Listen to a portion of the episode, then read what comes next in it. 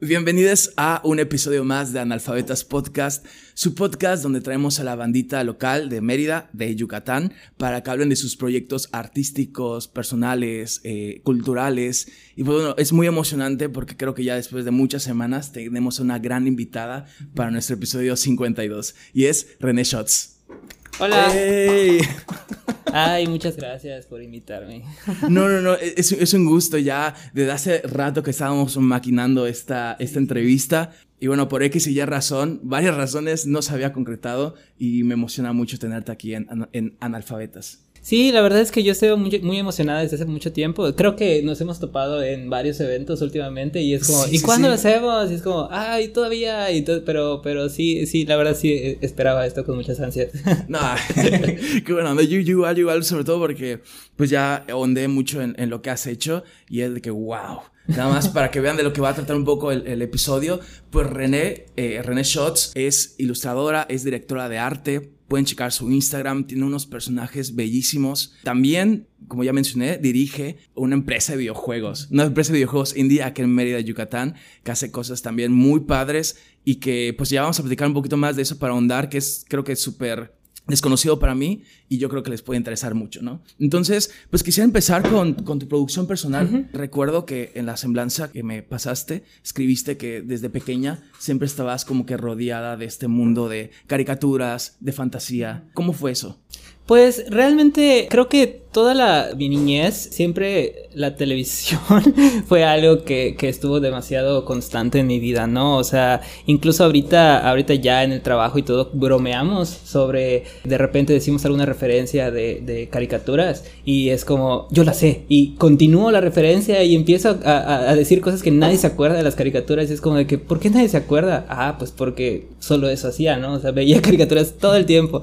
Entonces creo que de alguna manera... Eh, ese mundo como muy intangible de, de dibujos y de pues ahora sí que de, de, cosas reales que no veías en ningún otro lado más que en la televisión, pues se volvió demasiado parte de mi vida y, y pues hasta ahorita yo creo que, que, lo es, ¿no? Entonces sí, sí, sí. Sí, creo que muchas veces la crítica a la televisión puede ser que, ay, no, sí, la televisión es mala o algo así, pero yo creo que hay que ver igual el otro lado, como mencionas, ¿no? Muchas veces para muchos niños, eh, para muchas personas en general, es muchas veces un acompañamiento eh, como dices, abre otros mundos, ¿no? Otras formas de ver el, la, la, realidad, otras posibilidades, utopías, no sé, hay caricaturas muy, muy, muy buenas que además de divertirnos, pues nos hacen pensar en, en otras posibilidades, ¿no? Sí, claro, claro. Incluso, eh, pues la, la gran mayoría de las personas, o sea, muchas personas que yo conozco que tienen un gran corazón, se dedican a esto y es como, pues no es mucha gente dice, ah, es que ven muchas caricaturas y seguro son cosas del diablo, ¿no? O algo así, Dragon Ball. Pokémon, porque te ajá, era del Hello Kitty o la Diablo. y entonces era, pues, cuando te das cuenta que tantas, tantas personas que tienen, pues, tan buenos ideales, tan buen corazón, hacen y se juntan para, para hacer un producto como una caricatura y ponen su vida y todo lo que piensan y sus valores en eso, Uh, lo, ya de grande te das cuenta que pues no puede ser algo malo, ¿no? O sea, de alguna manera. Y, pues sí, o sea, muchos de los valores incluso que yo eh, logro uh, asimilar ahorita ya de, de, adulta se basan mucho en, en lo que yo veía de pequeña en las caricaturas, ¿no? O sea, muchas moralejas tipo de Hey Arnold, de cómo ser una buena persona, pues al final permearon en mi vida, ¿no? Y eso, y eso es muy interesante. Wow. ¿Y hay algunas caricaturas que además ahorita mencionas a Hey Arnold, otras que te hayan marcado? Pues yo creo que eh, Hey Arnold, ha sido, o sea, en cuestión de moralidad, creo que ha sido la que, la que más eh, recuerdo. Incluso ahorita la, la, veo antes de dormir y todo. O sea, de hecho pagué Paramount Plus solo para ver Hey Arnold. eh, y pues Bob Esponja, o sea, todo ese tipo de caricaturas demasiado irreverentes. Pues sí, definitivamente eh, ese tipo de, de escuela muy como de los 90s, 2000 es muy bizarra, pero que al final transmite algo bueno. Siento que son el tipo de caricaturas que, que veía, ¿no? Sí, sí y eh, lo que mencionaste de que había muchos como que perjuicios alrededor de las caricaturas que las confundía con cosas del demonio. O sea, sí hay muchos testimonios de gente como de antes de los 2000 que les quemaban sus cartas de Yu-Gi-Oh! Sí, sí. Porque sus jefas pensaban que eran cosas del demonio. Y así que no, el, güey en la caricatura quería salvar a su abuelito, ¿no? Ajá, exacto. ¿Cómo eso va a ser del, del demonio? Pero Sí, es súper curioso que como las caricaturas creo que han impactado a muchos niños y a ti en particular te siguen impactando, ¿no? Porque igual ya te dedicas a lo que viste cuando eras pequeña, que es sí, exacto. diseño de personajes que podemos ver, por ejemplo, en tu página de Instagram, ¿no? Eso es a lo que quería ir ahorita. Eh, me comentaste que tus personajes son como un reflejo de la humanidad. Y eso está muy chido. Y creo que este como que reflejo se puede asentar mucho porque la gente se puede relacionar muy fácil con tus personajes porque están muy, muy, muy bien construidos. O sea, a mí me encanta, por ejemplo, Sácil y la Chichi. La Chichi, eh, sí. ¿cómo, juntas estas partes tan particulares de Yucatán? Claro. Y lo juntas con lo contemporáneo, ¿no? Por ejemplo, me acuerdo mucho de una ilustración de Sácil combinado como con una ropa de Will con esta cuestión como punk, ¿no? Y lo haces de una manera creo que tan orgánica y tan natural que está increíble y se aprecia mucho. ¿Cómo empezaste tú a crear personajes? Sí, bueno, este, yo creo que realmente desde muy pequeña me gustó dibujar y siempre había sido como dibujar cualquier cosa, ¿no? Pero ya hasta que creo que logré tener cierta conciencia, cierta conciencia, se desarrolló mi lóbulo frontal, ya logré entender que eh, para qué dibujaba, ¿no? O sea, de alguna manera, o sea, todos, todos quieren dibujar para expresar, todos quieren dibujar para contar algo de alguna manera. Y sí, yo sentía que algo muy interesante de las caricaturas y de todo ese mundo, este, como eh, imaginario que, que, que, vivía en ese momento, pues se reflejaba en cómo para mí esos personajes que veía en la televisión no eran dibujos, eran reales. O sea, de alguna manera están tan bien construidos que tú puedes ver tanto las cosas buenas que tienen como una persona, tanto las cosas malas, sus defectos, sus debilidades, sus miedos, y, pues al final, cómo eso no es real, ¿no? O sea, eh, algo que es que permea tanto en tu vida y en tu realidad, como eso no es algo real. Entonces, eh, me llamó mucha la atención ver cómo eh, existía ese proceso de que no solamente existían en las caricaturas, sino que alguien los, los hacía. O sea, alguien se dedicaba a escribirlos, a dibujarlos y a, hacerlos algo real. Y pues de ahí empezó como un poquito mi, mi gusto por, por, los personajes específicamente. Y pues ya, o sea, fuera de eso, también porque se me hizo fácil, ¿no? O sea, me gustaba, me aburría dibujar eh, paisajes, me aburría dibujar otras cosas y era, ¿qué voy a dibujar? Una cara, un cuerpo y, alguien corriendo y cosas así. Entonces, pues incluso sin ese proceso mental como muy específico, solo era algo que empezó a salir. Y pues yo creo que le agarré como provecho a que de por sí me gustaba y fue como de que, ah, pues aquí, de aquí a aquí es. A darle. Sí, sí, sí, Y pues sí, o sea, realmente eh, ahorita mencionaste lo de los personajes y de que, es un reflejo de la realidad. Em, yo considero que cuando hago un personaje o cuando se crea algo como un personaje que intentas que sea real, no, no se trata tanto de, de que parezca real. O sea, no se trata de que voy a hacer una nariz realista o voy a hacer algo, no sé, un cabello realista o las proporciones de los brazos o ese tipo de cosas, ¿no? Eh, yo creo que me concentro un poquito más en cómo se siente el personaje, tanto cómo se sentiría el personaje haciendo algo o como tú cuando ves al personaje, ¿qué sientes, no? O sea, porque al final los personajes se tratan de dos cosas, el que lo hace y el que lo ve. Entonces sí, o sea, Wow, increíble. Nunca, lo había pensado así. Y me parece igual increíble que, tal cual en tu proceso personal, me comentaste que tú no fuiste a una escuela como de arte, ¿no? O cuestiones así. Y que esta idea de eh, ser artista y ser diseñador es una cosa o la otra, pues no es tan válida. Y creo que es un ejemplo porque pues tú has logrado cosas muy chingonas y diseñas y también eres artista, ¿no? ¿Cómo, ¿Cómo fue ese proceso para ti? ¿Cómo te diste cuenta de esto? Pues, eh, como te comenté hace ratito, eh, fuera de cámaras, este, pues yo, yo estudié diseño multimedia no, no terminé. Sin embargo, como que todo el tiempo de la carrera fue muy disonante para mí porque todo se resumía a hacer cosas prácticas y a hacer cosas que de alguna manera vendieran. Y, ok, ok. Y no solamente eso, sino que de a lo mejor de 20 materias, tuve dos de dibujo y fue como, ah, ok, pero yo quería dibujar. yo no quería programar una página web, ¿no? No está mal programar páginas web, pero a mí no me gustaba. Entonces, en todo ese proceso, como que yo dije, ok, voy a sacar seis en todas mis materias, pero diario voy a dibujar tres horas, ¿no? Porque pues sentía que si de alguna manera me iba a dedicar a algo que quería, pues no iba a ser solo pasando mis clases, ¿no? O sea, yo no quería graduarme con honores, ¿no? ¿Para qué? Para mi papel. Entonces, pues empecé a hacer eso como por hobby y por gusto y como que lentamente empezó a rendir ciertos frutos y ciertos, este, cierto reconocimiento por parte de otras personas, tanto de profesores o de alumnos que, que de repente tenían las mismas clases de dibujo conmigo y me decían, oye, ¿cómo haces esto? Y yo, pues no sé, o sea, solo dibujaba, ¿no?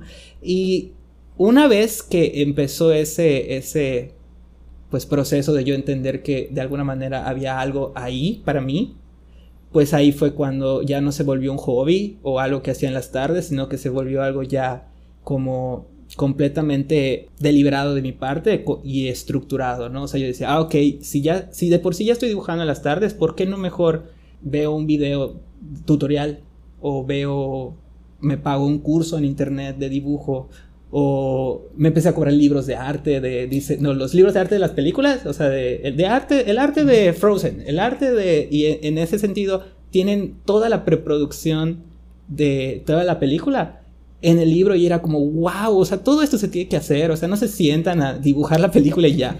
Y entonces era, era, era increíble. ¿Y hay algún eh, libro de arte eh, que te haya marcado más o que digas como que, ah, esta película me, como que me enseñó mucho? Pues eh, yo creo que últimamente habrá sido Luca. El, arte, el libro de arte de Luca es verdaderamente increíble porque de hecho la, la, la, directora de arte, la directora de personajes se llama... ¡Ay, lo olvidé! ¡Qué terrible! Eh, pero de hecho tiene, hay un programa en Disney Plus que le hacen entrevistas y todo y ahí aparece ella y ella tiene una manera muy peculiar de hacer los personajes y la exploración porque utiliza collage de texturas, o sea, como diseño textil y con esas texturas hace los collages y arma los personajes y con, a partir de eso se eh, ya los traspasa a, pues un diseño de, de, de, modelos 3D y ese tipo de cosas. Pero es un proceso que nunca había visto. Wow, ¿y eso está en Disney Plus? Eh, está en Disney Plus y está en el libro de arte también. Ah. no es comercial. Sí, no, y, está, chida esta parte autodidacta, ¿no? Que eh, si bien pues sí se tiene que invertir siendo aunque, o sea, siendo artista, siendo escuelas autodidactas, se tiene que invertir, pero creo que es una parte igual muy accesible en cuanto viendo videos y cuestiones así. Y para ya hablar de un personaje en específico, ¿cómo lo creaste? Sácil, ¿cómo te, te vino esta inquietud de como que plasmar una joven maya en el mundo como que actual. Sí, sí, pues Sácil fue como muy, muy peculiar porque eh, la verdad es que nunca pensé que, pudiera ser como un producto más allá de como una práctica, ¿no? O sea, realmente cuando yo hice Sácil, no lo estaba pensando como, ay, voy a hacer este producto para venderlo o para pichárselo a alguien o algo así, sino que fue más, ok, si voy a en algún momento trabajar en un estudio de animación como Pixar, Disney o algo así, pues tengo que tener un proceso bien estructurado para plasmar algo, ¿no? Entonces yo dije, bueno, ¿qué es algo que conozco? O sea, yo no probablemente pudiera haber hecho un personaje, no sé, en la luna y que tenga, consiga hongos verdes y cosas así, pero yo no sé de eso, o sea, yo nunca he ido a la luna, ¿no? Sin embargo, sí pues vivo en Yucatán, de mi abuela le digo chichi, este, pues yo iba a Tecash cada, cada verano cuando era pequeña y, y, pues tengo demasiada familiaridad con esto porque pues es mi modo de vida, ¿no? Entonces, al partir de eso fue como, ok, pues si conozco esto perfectamente, qué padre que yo pudiera hacer un personaje de esto. Entonces, Sassy empezó como, primero, como solamente representar como esa parte de mí, de, de Yucatán, ¿no? Entonces, luego me puse a pensar, y, ok, está bien, puedo plasmarlo yucateco, pero eso es como un layer, ¿no? Es una capa muy superficial. ¿Qué más hay de mí que puedo darle al personaje, ¿no? Entonces ahí empezó un poquito como esa, esa introspección de saber qué son cosas que a mí me interesan como persona y que conozco de nuevo, como regresando a eso de conocer cosas que para ti son, son cosas reales. Entonces yo me puse a pensar, ¿y qué es algo que a mí me pasa en la vida, ¿no? Y comenzó eh, eh, un poquito ese proceso de introspección y me di cuenta que eh, en, mi caso hay como mucha búsqueda de identidad. Y, y, pues toda la vida lo he sentido, ¿no? O sea, el, el, proceso de búsqueda de identidad siempre ha sido algo muy, muy, muy, muy continuo en mi vida. Y precisamente por eso Sácil este, tiene ese choque cultural, porque tiene sus raíces, tiene sus raíces mayas y así. Sin embargo, ella siempre busca hacer su propia ropa, le gusta el punk, este, por, eh, eh, ah, y ahí se hace ese juego, ¿no? De que le pones un hipil, pero encima tiene un chaleco de cuero con estoperoles y con pines y es como ese, ese contraste de, de realidades unidas en un solo personaje, ¿no? Entonces, un poquito de ahí se, se, fue el punto de partida para hacer Assassin, ¿no? Agarrar elementos que yo tenía en mi vida y hacer algo que, que pueda ser identificable como una persona, un personaje.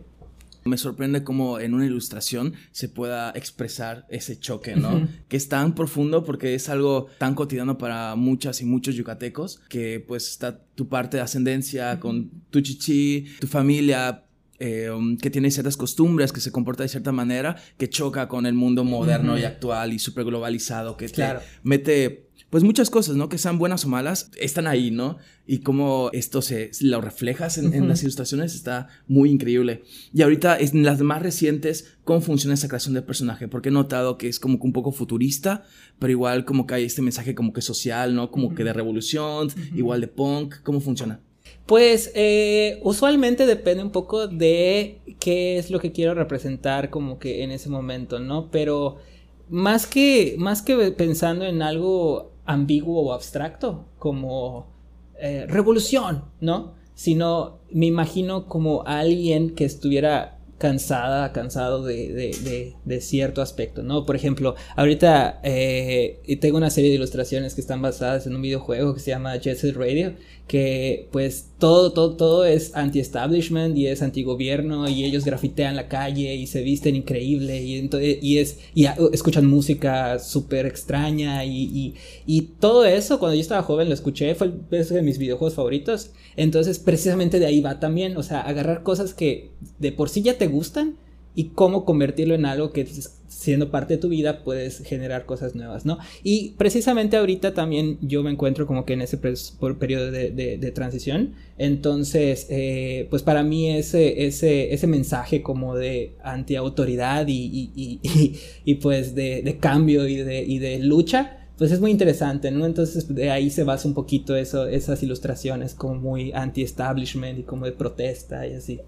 Y por ejemplo, para la bandita que quiere iniciar en esto de la ilustración, tú que ya tienes muchos años de experiencia, ¿cuáles serían algunos de los consejos que podrías dar para que les sea pues más fácil? Yo creo que una de las cosas que más me, me ayudó y creo que también tiene mucho que ver con toparme con banda muy chida, es que toda la banda con la que me topé, tuve la fortuna de toparme de aquí de Mérida y en general de artistas locales, es que siempre, siempre buscaron la manera de transmitirme sus conocimientos o ayudarme a, ser mejor.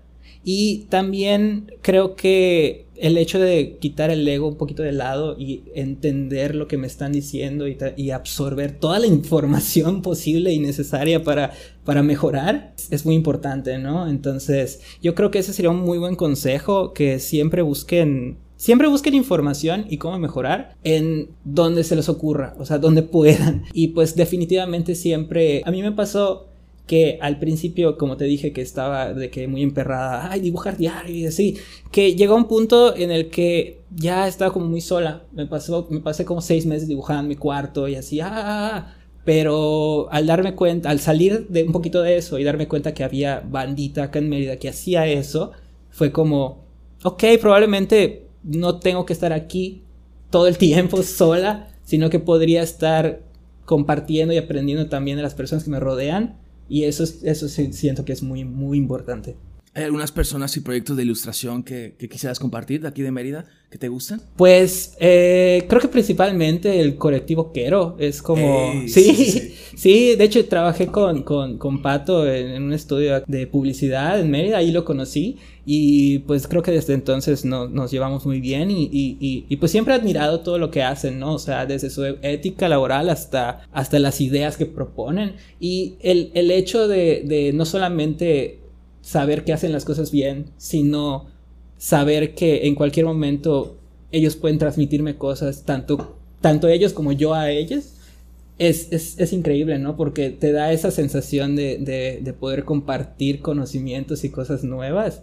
Y pues sí, definitivamente eh, eh, eh, está, está increíble. O sea, el, el, equipo de, de Quero mis respetos, son increíbles. Un saludote. Eh, fue el episodio 50 de Analfabetas Podcast, así que si terminando de ver este episodio pueden darse una vuelta a nuestro canal de YouTube para que vean el episodio completo de Colectivo Quero. Oye, y ya para, para, ir cerrando esta primera parte, esto de, la ilustración, sé que ahorita tienes comisiones abiertas, ¿no? Sí, Aquí para un pequeño anuncio. ¿Cómo funciona eso? Pues realmente fue un poquito como para intentar monetizar esa parte de, la ilustración porque también creo que tenemos que aprender todos como artistas que al final hay que comer y hay que pagar las cuentas y el agua. Entonces si de alguna manera logras tener algo extra algo que puedes ofrecer al mundo y también puedes cobrar por ello creo que es muy importante también no como para para que tú puedas inclusive crecer como artista y tener mejores recursos para, hacerlo, ¿no? Eh, básicamente lo de los, las comisiones simplemente es escoger uno de los de las ofertas que tengo, ah, puede ser la cara, puede ser del, del pecho para arriba o puede ser el cuerpo completo y yo como lo manejo también para respetar eso que te comenté hace rato de la, de la realidad, de que se sientan real los personajes, usualmente pido fotos de la persona y pido que me cuenten un poquito de su personalidad para que yo no solo te dibuje así. ¿No? O sea, ajá, o sea, yo, Si, cuando, si tú eres una persona muy, muy, muy alegre y todo el día estás sonriendo, pues claro que te tengo que representar de esa manera, ¿no? A lo contrario, a, lo mejor tú eres muy tímida, entonces, eh, entonces tengo que reflejarlo de alguna manera para que no solamente te dibuje rasgos, sino que te dibuje a ti, ¿no? Wow, qué fuerte. Sí, porque en general toda tu producción va más allá de lo superficial, como bien dices. Superficial no en el sentido operativo, sino nada más, pues como tú dices, la nariz, el pelo, pero también está el fondo, ¿no? Como que el comportamiento, eh, la personalidad. Y, ok, entonces son, es como por, esos paquetes, ¿no? Que van, las comisiones. Informaciones es en tu Instagram, sí, que va a aparecer acá, que es René Shots. Eh, tienes otra, estás igual en Facebook, en Twitter, eh, en TikTok. Estoy en Facebook, pero no lo uso realmente, o sea, mi, mi, main cuenta es, es Instagram, entonces ahí es donde pueden encontrar cositas que suba regularmente. Sí, no, no soy, fan. Igual me gusta mucho la de Link que hiciste. Ah, la de Link. Bueno, la de Zelda, mejor dicho. Sí, sí, sí. Eh, por, el, por el que salió el juego. Sí, sí, sí. Estaba, Estoy abobada con eso. Sí, no, me deja vivir. Yo no tengo Switch, pero me, paso viendo reels. Sí, no. De cómo construyen robots o cosas así. Ay, sí, todo es terrible. Luego de que les ponen. Ah, de que más 18. Ah, sí, más 18. No, sí, no. Qué imaginación, ¿no? Igual viste como que construyen motos voladoras o cómo conseguir la armadura de no sé qué. Imagínate, no tengo, no tengo Switch ni tengo Zelda y me la paso viendo esos reels. Sí, sí. Ha de estar bueno, está bueno el videojuego, me imagino, ¿no? Está buenísimo. De hecho, en mi Switch se echó a perder y pues al final, como también vivimos de los videojuegos, mi, uno, de mis socios me dijo, ¿sabes qué? Pídelo. Pide otro Switch. Pedí otro Switch y llegó al día y lo jugué porque pues es que al final son cosas que tienes que vivir si vives en la industria, ¿no? Es como que, no sé, seas jugador profesional y no veas el mundial, ¿no? Entonces, ajá. Qué chido, o sea, qué chido, sí. No, y, tiene mucho sentido esto de que dices de que, ok, eres, haces esto, pues llénate de eso, ¿no? Y de lo que te gusta, y además lo chido es que lo disfrutas. Entonces, creo que si bien es trabajo, es chamba, es parte de, de tu profesionalidad pues sí, está increíble que puedas jugar eso. Sí, sí, sí. sí, y bueno, ya en la, estamos cerrando esta primera parte. Ya en la segunda parte ahondaremos en lo que es Cometa Games. Cometa Games. Y tu labor como directora de arte y pues qué increíble que haya con una empresa de videojuegos y pues vamos a ahondar más en eso. Y en su videojuego, en el último que sacaron, que ya tiene más de 5 millones de descargas, que es My Dear Farm, My Dear si no Farm. me equivoco. Sí, así es. que, Pues igual, es, va a ser súper interesante. Entonces nos vemos en un ratito. Muchísimas gracias a Darío que está ahí en las cámaras, también a Julia también que está ahí. Y pues nos vemos en un rato más.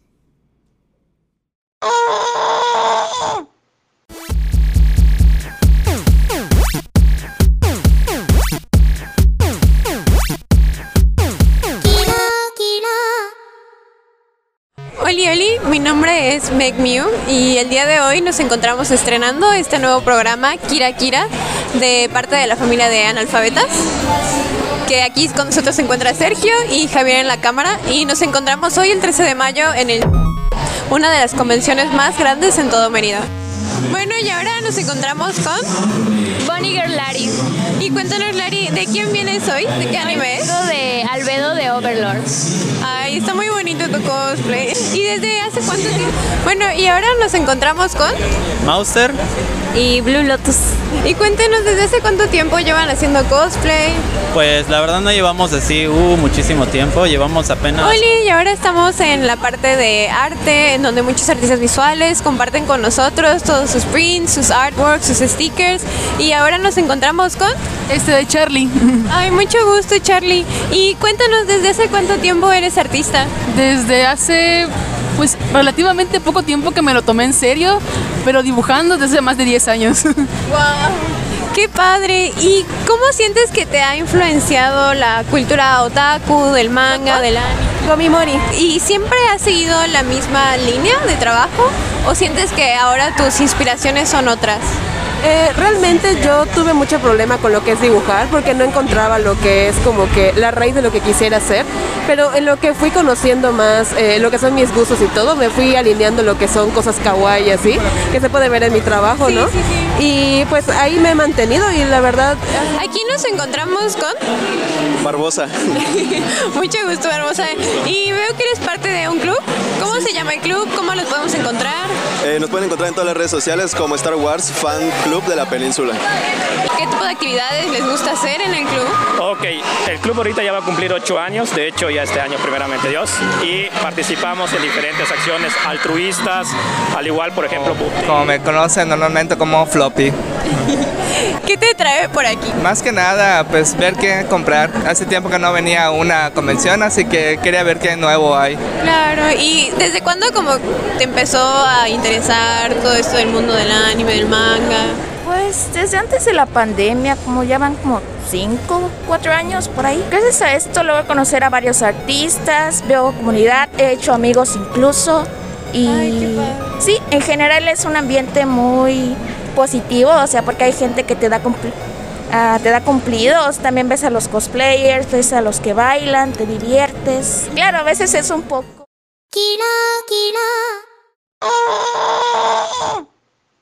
Y continuamos con el gran episodio 52 con René Shots. Y la primera parte, pues hablamos un poco de tu producción personal y de cómo empezaste en la ilustración, en la creación de personajes. Y ahorita vamos a hablar de, ot- de esta otra parte, que es la dirección de arte en Cometa Games. Creo que para empezar, valdría la pena comentar qué es ser una directora de arte. Ok, este. Ser una directora de arte usualmente requiere eh, estar como muy consciente de. como del producto final, ¿no? O sea, ok, ok. muchas veces es difícil visualizar algo como a largo plazo, pero creo que es un poquito del, del, de- del reto, ¿no? De, ser directora de arte, porque eh, no solamente tienes que pensar lo que vas a hacer hoy, sino tienes que pensar que lo que hagas hoy, lo que hagas mañana y lo que hagas en seis meses sea cohesivo con el producto que vas a terminar haciendo, ¿no? Entonces está muy padre porque te da esa libertad creativa de tú poder definir todo. Y pues la verdad es que no sé cómo se trabaje la dirección de arte en muchos otros estudios. Sin embargo, eh, en Cometa Games, eh, todas las personas, no todos mis socios, son como muy, como, como que me dan demasiada libertad y confían tanto en lo que hago, pues al nivel en el que me permiten poder desarrollar cosas por mí misma y poder definir, pues sabiendo que se está tomando siempre la decisión correcta, ¿no? Ok, o sea, me imagino tienes como un equipo de trabajo y tú guías ese equipo de trabajo Sí. como a elaborar la parte como artística de los proyectos, ¿no? Y cómo se siente, pues, dirigir a, a personas. Me imagino que ha de ser una experiencia muy, muy padre, ¿no? Y también un poco complicada, como tratar, definitivamente hay como un, a una jerarquía, ¿no? Que no necesariamente es nada malo ni así, pero sí como que tú eres la guía, ¿no? ¿Cómo, cómo te sientes al... Sí, claro. Yo creo que, este, pues definitivamente hay una jerarquía en cuestión de, de, de experiencias, no tanto en tú sabes más porque eres el- el- la directora, ¿no? Sino que a lo mejor tú tienes ligeros conocimientos o mayor experiencia en ciertos ámbitos y eso, justamente hace rato comentábamos el hecho de, de, de, de aprender de los demás y tanto como, como yo puedo aprender del, resto del equipo para tomar decisiones de arte, pues también el resto del equipo de arte puede tomar pues muchas ideas o muchas de las experiencias que yo ya tengo para, para pues crecer, ¿no? Y sí, o sea, definitivamente es, yo creo que sí pu- puede llegar a ser mucha presión porque pues nuestro, nuestro modelo de negocios en Cometa Games se basa en juegos móviles y muchas veces esos juegos móviles es- son, son vendibles por la manera en la que son presentados y qué tan, qué tan marketeables son. Entonces, usualmente es como caminar entre así tanteando el, el suelo, ¿no? O sea, esperando a ver cuál es el paso correcto sin saberlo realmente.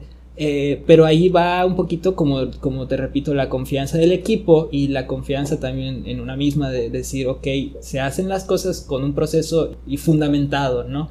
Entonces, sí es un poco de presión, pero al mismo tiempo creo que es un reto muy interesante, o sea, termina siendo muy llenador en ese sentido. Sí, cuando llega el producto final, Sí, sí. muy de cómo viste desde el principio todas las partes y concluyeron en eso. Y hablando de ya tal cual de Cometa Games, es una desarrolladora de videojuegos que hacen productos, eh, bueno, que se concretan en productos de juegos móvil, ¿no? El último que lanzaron es My Dear Farm. My Dear ¿no? Farm. ¿Y cómo fue ese proceso? Eh, fue, entiendo que en agosto creo que salió, si no me equivoco, del año pasado. Híjoles, te mentiría. Hoy, no me acuerdo, pero, sí, ya, fue como ya. un proceso ajá. como de cuántos años, dirías tú. Pues realmente el proceso de ideación del proyecto, el proceso de, de, de, pues como materializar la idea y de decir esta va a ser la dirección y a partir de aquí solo es como escalarlo, no te miento, habrá sido un mes porque tuvimos que hacerlo todo demasiado apresurado y tuvimos que hacer un pitch para venderlo, entonces pues definitivamente fue muy rápido, sin embargo, cuando tú piensas en un mes, pues es bastante tiempo porque no estás pensando en que tengo que dibujar todo del juego, sino que estás haciendo guías, ¿no? Como que Es- la planeación. La planeación, exacto, exacto. Entonces, es divertido porque una vez que se termina ese mes, que es como, no sé qué estoy haciendo, o sea, empiezas el mes, no sabes qué estás haciendo, pero cuando termina, ya no hay pasos en falso porque solo hay que seguir las guías y está, está, está muy cool. Sí, y platicamos tras bambalinas que en tu modelo de trabajo, y ahorita ya nos platicaste igual un poco, es siempre muy difícil porque en el sentido de, de hacer algo que les guste, hacerlo chido y también que vaya de acuerdo a las tendencias, ¿no? que me Exacto, comentabas. Porque su modelo de, de trabajo era que ustedes como hacían sus proyectos y había alguien creo que los financiaba, ¿no? ¿O Sí, cómo, sí, sí. cómo- cómo funciona eso? Pues eh, la manera en la que hemos estado trabajando hasta ahorita es que nosotros, en vez de financiar un proyecto, picheamos la idea, picheamos la estructura, picheamos el, el- en, caso, no, en caso no mío, sino que de todo el proyecto es, eh, y de todos los, los- los que participan es pichear el game design y cómo se va a jugar. Y una vez que está todos esos factores juntos, tú ya puedes picheárselo a, a un publisher, se llama, que se dedican a, literalmente adquirir eh, eh, propiedades intelectuales y a distribuirlas, un poquito como lo que hacen las disqueras con la música.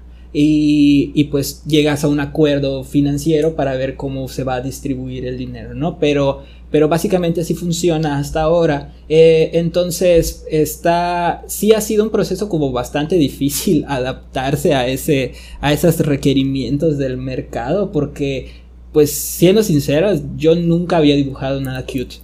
Sea, yo me peleaba, yo decía, pero ¿por qué tiene que ser cute? No me gusta. Pero ahí es lo padre, ¿no? Porque que no... Creo que más que no me gustaba era lo que no sabía hacer. y, y, y pues al final también se convierte en un reto de decir, ok, esto que es cute, yo no voy a copiar a Hello Kitty o yo no voy a copiar a, a, a, a, todas esas cosas como demasiado plasmadas. Yo a lo mejor voy a agarrar algo que a mí me gusta hacer. ¿Cómo convierto eso en algo que sea vendible, que tenga parámetros cute, pero que al mismo tiempo sea parte mía, ¿no? O sea, que sea, que sea algo muy único. Y, y pues creo que al final el arte de My Dear Farm sí terminó teniendo como su propia identidad sin dejar de lado el público al que se dirigía. Sí, porque me encanta. Vi el tráiler y me encantó mucho la idea inicial de que creo que era una chica en una oficina, ¿no? y pues estaba viviendo ahí su vida muy godín, muy horrible, que de seguro muchas personas viven y vivirán, pero y que de repente se iniciaba, ¿no? En esta experiencia de juego y entonces se iba, ¿no? al campo. Eh, me, gusta que en el juego podías cambiar tanto a tu personaje, como que va de acuerdo a tu personalidad, a tu identidad. Y también, pues, manejaba la, granja y me imagino que eh, jugabilidad de acuerdo al estilo de juego, ¿no? Pero ¿cómo surgió esa idea, no? Porque creo que sí hay como esta utopía, ¿no? De, de pasarla bien en, en la granja. Claro, claro. Te voy a ser así súper sincera. Fue mucho proceso de lluvia de ideas y al final como la verdad es que Cometa Games estuvo en un momento en el que iba a morir porque ya no teníamos dinero. Entonces, agarramos cosas que nos gustaban, sí, pero también, de hecho, fue, fue idea de Román, uno de mis socios, que dijo... Hola, Román. Hola, Román. Fue que dijo, miren, yo tengo mucha experiencia con juegos de granja. Yo juego muchos juegos de granja. Y, y probablemente podamos hacer un juego de granja con cosas que ya sabemos hacer, pero único o sea, a nuestro estilo. Y ahí fue cuando dijimos, ok, probablemente no tenemos que reinventar la rueda, probablemente solo tenemos que adaptarla y ponerle algo único y, ok, esta es una rueda, sí, pero es nuestra rueda. A ver si te gusta, ¿no? Y al final sí, sí, sí jaló, o sea, sí, sí creo que, que que apoyo mucho a que también nosotros entendamos que no solamente tenemos que hacer cosas que nos gustan al 100%, sino también podemos hacer cosas únicas que pues de alguna manera le gusten también a las demás personas, ¿no? O sea, si yo dibujara cosas para mí, pues, pues está, está bien, pero pues qué triste hacer solo cosas para ti, ¿no? A lo mejor quieres que tus creaciones lleguen a la mayor gente posible. Y además creo que es parte de, iniciar un proyecto como Cometa Games, ¿no? Que haces este tipo de proyectos, pues cada vez puedes hacer otro tipo de, cuestiones, ¿no? Y en este caso, pues le fue muy bien, ¿no? Son 5 millones de, descargas y me pasé a leer los comentarios ahí en Google Play y pues la gente lo, lo apreciaba un chingo y sí había como un acento en que era una desarrolladora indie, ¿no? De, pues de videojuegos. Sí, sí, sí. Y ahora quería ir a eso, ¿no? A platicar de Cometa Games. ¿Cómo inició? Porque siento que es un sueño muy, muy de, no sé, si recuerdo alguna parte de mi secundaria de jugar Minecraft y decir, quiero hacer videojuegos, ¿no? Con tener mínima idea de ilustrar o cualquier otra cosa. ¿Cómo surgió Cometa Games? Pues la verdad es que yo no empecé Cometa Games. Yo entré em, cuando ya habían lanzado un juego. Eh, bueno, ya habían lanzado dos juegos. Habían lanzado uno que se llamaba Monkey Nuts, que pues fue como muy famoso aquí en Mérida. Sí, creo que sí, sí Monkey Nuts. Sí, sí, sí, Y luego lanzaron otro juego que se llamaba eh, Pingo Park, que también, eh, de hecho, ese de Pingo Park ya fue con el, el, publisher con el que trabajamos actualmente. Y de hecho, yo terminé de trabajar en otros proyectos que pues como que nunca lograron cuajar correctamente. ¿Proyectos igual de, de videojuegos o de ilustración o...? De publicidad. Publicidad. Ajá, ah, y cosas por el estilo, ¿no? Como intentando entrar a la vida laboral media godín entonces, pues, de, hecho, estos chicos se me acercaron y me dijeron, oye, tenemos, tenemos un espacio y quisiéramos ver si te interesa. Entonces fui a mi entrevista de trabajo y todo y fue así como de que, pero nunca he trabajado de juegos. Y también fue como un factor que, que se quedaron así como que, mm, ¿será que sería buena idea si nunca he trabajado de juegos? Sin embargo, pues toda la vida he jugado juegos y creo que los juegos es como un poquito como las películas o como la música, ¿no? O sea, tú puedes no haber hecho una película o tú puedes no haber escrito una canción, pero no significa que no haya reglas que a lo mejor tú entiendas de alguna manera. Yo puedo haber leído 100 libros y probablemente entiendo cómo funciona, aunque yo nunca he escrito uno. Entonces ahí fue cuando dije, cuando dije, mm, vamos a intentarlo, ¿no?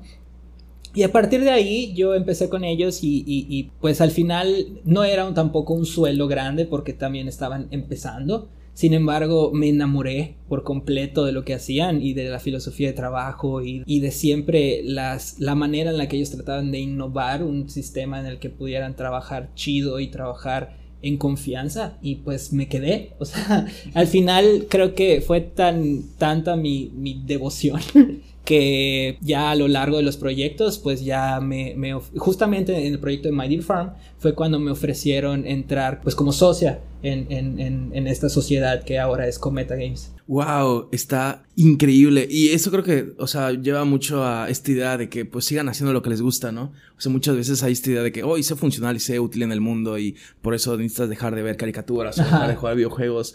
Pero muchas veces va a la par, ¿no? Con lo que te guste, con lo que haces. Y ahorita, ¿qué sigue para Cometa Games? Están en My Dream Farm y están, eh, tienen otros proyectos. Me comentaste que también trabajaban proyectos de ustedes, pero también trabajan en otro tipo de proyectos, ¿no? Estamos ahorita desarrollando otro juego que se llama Cozy Forest.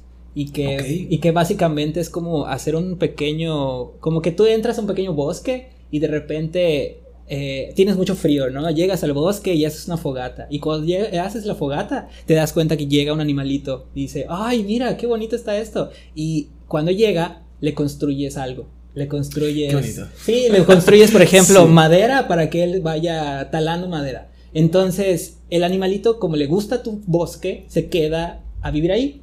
Y cada vez vas creciendo más, vas creciendo más y, y, se vuelve como una pequeña villa de animalitos, ¿no? Es como po Pokémon, pero es bien, como Pokémon, sin pero sin de ajá. atrapar en una bola. Sí, sin la esclavitud. sin esclavitud. wow, increíble. ¿Y en qué etapa están en, este proyecto? Pues ahorita como... estamos en un beta. Ahorita un beta. estamos. Sí, o sea, ya sí. se puede descargar para un. No todavía, porque todavía lo estamos armando, pero okay. estamos intentando hacer como un producto sólido en sus fundamentos. Y a partir de eso vemos si, si es divertido y está padre. Y una vez que tengamos eso, ya solo es escalarlo, ¿no? Pero es como básicamente cimientar los fundamentos y las bases del proyecto antes de querer meter cosas que a lo mejor no son tan necesarias ahorita. Entonces en ese proceso estamos. Ok, entonces beta es, quiere decir que es como un proceso de todavía de preparación. Uh -huh. Ok, ok. Sí, okay. beta es como, eh, ya tenemos todo el game design, tenemos el estilo de arte definido y tenemos todo, simplemente lo estamos armando en como que un mínimo viable del juego. O sea, si reduces todo el juego a, a, a, a lo básico, eso es un beta. Ok, ok. Uh -huh. Ya, ya, ya, gracias. Sí, sí. beta, o sea, porque recordaba que era como que cuando podías descargar los videojuegos, no te podías quejar de las fallas que tenga. Ajá, exacto. en de Xbox, hecho, un poco, sí, sí. Pero ya, ya. Oye, y ahorita eh, que entraste eh, en una etapa cuando estaban produciendo My Dear Farm y ahorita que están haciendo otros proyectos, incluido este que nos acabas de comentar, ¿cómo crees que ha ido evolucionando, cambiando Cometa Games de cuando entraste a cómo es ahorita? Ufales, pues, pues la verdad es que cuando, cuando yo entré en este proyecto, cuando yo entré a ser socio de, socio de My Dear Farm y de Cometa Games en general, éramos cuatro personas. Éramos cuatro personas. Ah, que, ok, solo, solo sí, cuatro personas. Ay, lo, los que somos los socios ahorita, eh, solo éramos cuatro personas. Y pues ahorita me da muchísimo gusto que ya somos 10 personas trabajando en Cometa wow. Games. Eh, sí, sí, sí, sí, somos nueve, orgullosamente nueve personas de aquí de Mérida y, y, y un chique de, de, de, Ciudad de México. Entonces está, está padrísimo, o sea, creo que es algo que siempre tuvimos la confianza de que iba a pasar, pero no sabes lo importante que es hasta que ya se vuelve algo real, ¿no? Entonces sí, sí, sí, definitivamente se, nos sentimos muy, muy agradecidos de, de, de, todo lo que ha resultado ser Cometa Games. Sí, bueno, nos platicabas tras bambalinas ahí con Juli y Darío, cómo trabajan y cómo se preocupan, o sea, no solamente es pagarle a alguien, sino que pues hacer comunidad un poco, ¿no? Uh -huh. Por ejemplo, esa parte de la que nos comentaste de la inclusión, uh -huh. está, está, está, muy chido. ¿Y ustedes cómo entendieron o cómo creen que eh, se les metió en su cabeza que es necesario que una empresa sea así para que funcionen las cosas? Todo empezó, nuestra, nuestra idea de, de tratar un poquito a, los, a, las personas que trabajan en los proyectos como, como seres humanos, como personas, como personas es sí, que sí. A, a, creo que a todos nos trataron bien culero en otros trabajos. Entonces, como que aprendimos a la mala que son cosas que no se le desea a nadie y que se sienten feas.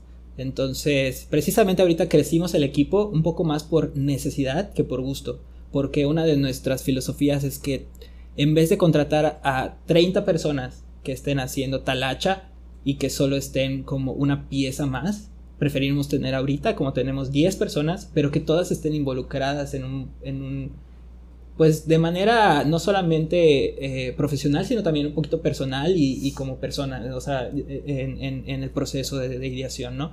Eh, ahorita estamos en un proceso también de, tener ciertas reglas en cuestión de, de nuestros pronombres, en cuestión de la del respeto a la relación que tenemos unos con, los, con los otros. No significa que no bromeemos, porque pues también somos, creo que terminamos siendo muy amigos, pero, pero nunca, nunca, nunca perdemos el respeto a, los demás y eso creo que también es muy, muy importante, ¿no?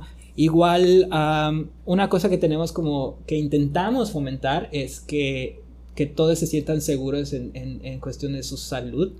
Incluso ahorita pues, e, este chique de, Ciudad de México nos dijo, ay, me duele la mano, me duele la mano trabajar porque es programador y está todo el día con su mouse. Ok, ok. Y pues intentamos conseguirle un mouse ergonómico que también le ayude a que no se lastime la mano, ¿no? Y pues son pequeñas cosas que a lo mejor no, pueden, no son tan grandes, pero, pero pues definitivamente creo que es una atención hacia, hacia ellas y que se sientan que alguien se preocupa por ellas, ¿no? Sí, esos detallitos que pueden como tú dices, cambiar muchas cosas. Es decir, que te duele la mano y si te duele la mano te puede arruinar el día, ¿no? Sí, claro. Que quizás en muchos trabajos digan, ay, Ahí le doy la mano y que vaya al sobador y. Oh, si no, que se vaya otra chama, ¿no? Te dicen así, y tú así de, pero esa es mi mano, te la estoy dando. Y... Sí, no, creo que está increíble porque respetan tanto la personalidad, las identidades y también los cuerpos de las otras personas, ¿no? Y me encantó de todo lo que has comentado que siempre han tenido la visión de que si haces bien las cosas, se van a dar chidas las cosas. Y les está yendo muy chido porque empezaron pues haciendo muy bien las cosas. Está, muchas felicidades. Gracias. Y creo que ya vamos como que cerrando el, capítulo. Eh, ¿Algunas últimas palabras que quieras mencionar aquí a, la cámara y a los micrófonos? La verdad es que creo que, eh, como que resumiendo un poquito, eh, tanto mi filosofía personal como artista, tanto como la filosofía que tiene con Metagames, es que depende mucho el resultado de las cosas que haces por cómo las abordas, ¿no? Por cómo abordas tanto el, tu crecimiento personal como tu crecimiento profesional. Tanto como te comenté hace rato que, me dediqué mucho a trabajar y developear una habilidad, como en el equipo tratar de hacer las cosas bien y de eh, desde el inicio tener esa certeza de que las cosas se tienen que hacer bien porque si no solo terminan a medias. Entonces eh, creo que un poquito como para culminar es eso, o sea, siempre, siempre nos ha gustado tener como que esa esa idea de empezar las cosas con el pie derecho y siempre estar buscando las la, manera de hacerlas lo mejor posible, dejando el ego por completo a un lado, ¿no? Porque el ego solo, solo te impide crecer y el hecho de que nosotros podamos intentar siempre pues buscar ayuda y como te digo hace rato, o sea, buscar personas que, que tú sabes que saben más que tú, y aún así no te importe, no te sientas menos, sino que busques la manera de que te ayuden y de que tú poder ayudar a los que también saben menos que tú, es algo muy importante, ¿no? Entonces yo creo que sí, eh, siempre hay que ser compas y, y nunca nunca ser envidioso, ¿no? Sí, no, no, no. grandes palabras.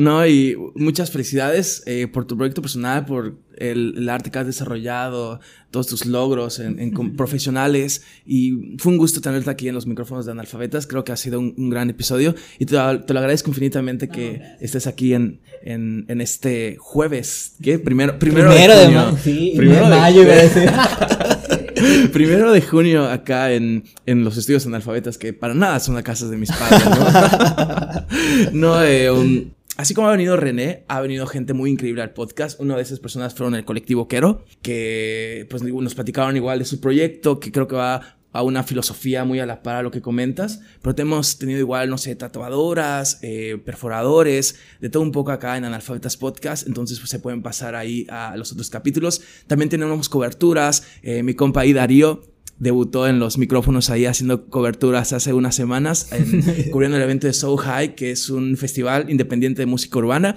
entonces ahí lo pueden watchar, está muy increíble, gracias Darío, eh, felicidades también.